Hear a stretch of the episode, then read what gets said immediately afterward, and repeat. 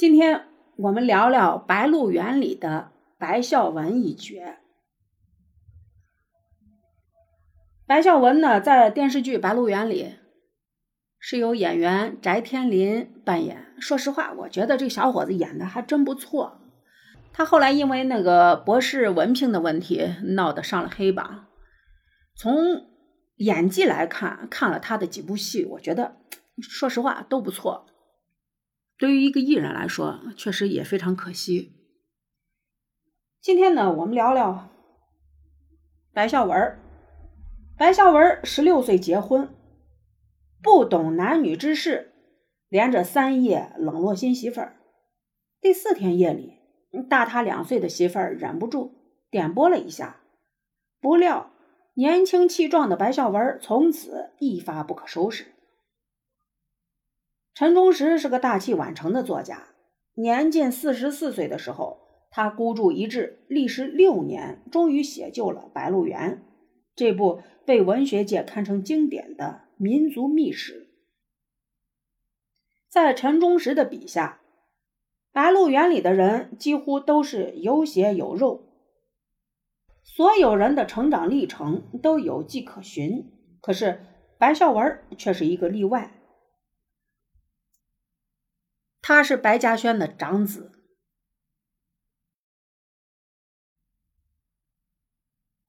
陈忠实是个大器晚成的作家，年近四十四岁的他孤注一掷，历时六年，终于写就了《白鹿原》这部被文学界堪称经典的民族秘史。在陈老先生的笔下，《白鹿原》里的人几乎都有血有肉，所有人的成长过程。都有迹可循，可是白孝文是一个例外。他是白嘉轩的长子，肩负着整个家族的重担，就像蓝袍先生徐慎行一样，信奉父亲，从未想过要违逆，直到被女人或性触动诱惑而觉醒。刚刚结婚的白孝文不过十六岁，压根儿不懂男女之事，所以新婚之初。连着冷落了媳妇儿三天，后来是十九岁的媳妇儿手把手教他，才让他尝到了床笫之欢。或是因为年轻气盛，白孝文从此一发不可收拾，一心只干一件事儿，心里就只有桃花源，不知未尽。此时新婚夫妇天天干这事儿也正常，呃，毕竟没享过这样的福。然而。夜夜做新郎的白孝文，人却越来越没了精神。就连白孝文的奶奶白兆氏就看不下去了，害怕孙子被掏空，于是命令新媳妇儿：“你们十天吸一次吧，做不到你就把那地方用针缝起来，看看你能不能管住自己。”越是阻止，白孝文就越是反抗，更加的肆无忌惮起来，直到父亲白嘉轩出面。一句话就把白孝文给吓得不举了。白嘉轩直言：“你要是连炕上那点好狠都使不出来，我就断定你一辈子都成不了一件大事儿。你得明白，你在这院子里是长子。”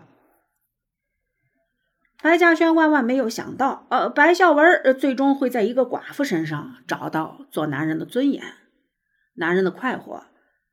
他认识到，女人和女人也是不一样的。在和小娥发生关系的过程中，从最开始的屡败屡战到最后的得心应手，这不仅仅是生理上的变化，更主要的是心理上的变化。没有了理性的束缚，白孝文感到前所未有的自由。从这时候开始，白孝文变了，他内心压抑着的自己，好像瞬间喷薄而出。以往所有的礼教和坚持。全都不复存在了。他没羞没臊的跟田小娥公开的生活，把老婆孩子撂在一边，生死不顾，成了一个十足的离经叛道者。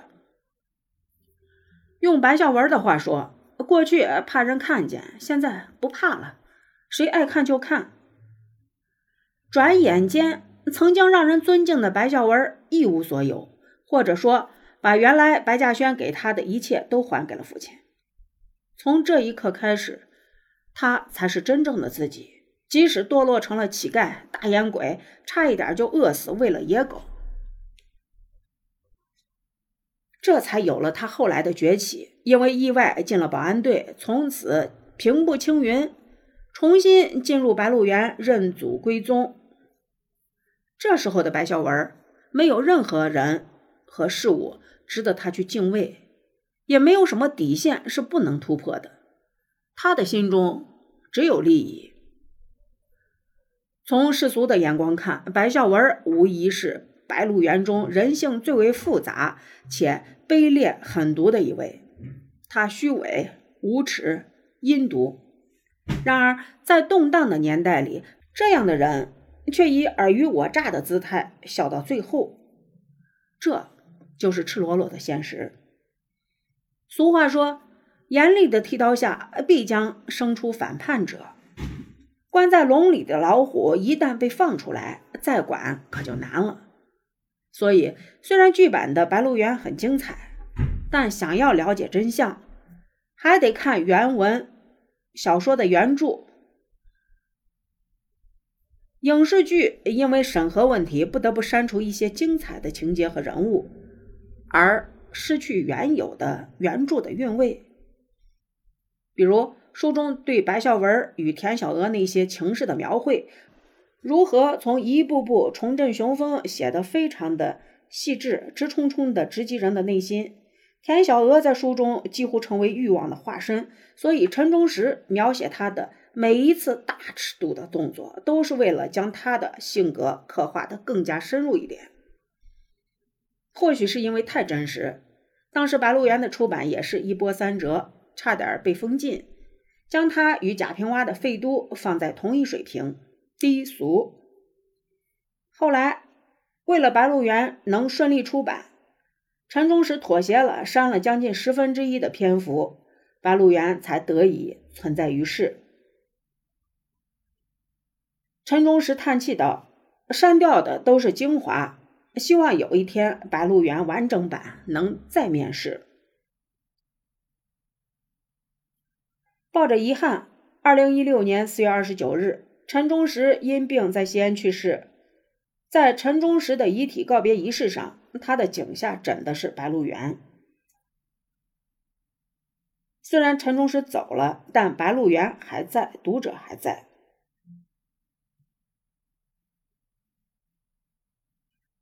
白鹿原的电视剧最早是八十五集。最后也被删了很多。《白鹿原》让我们深刻的知道，在这样一个浮躁的时代，严肃文学依然可以打动人心，经久不衰。也只有完整的《白鹿原》，才能写尽复杂的人性和难以启齿的情与欲，更写尽了我们民族的厚重的秘密与隐痛。那被删除的十分之一的篇幅，完全属于作者的点睛之笔。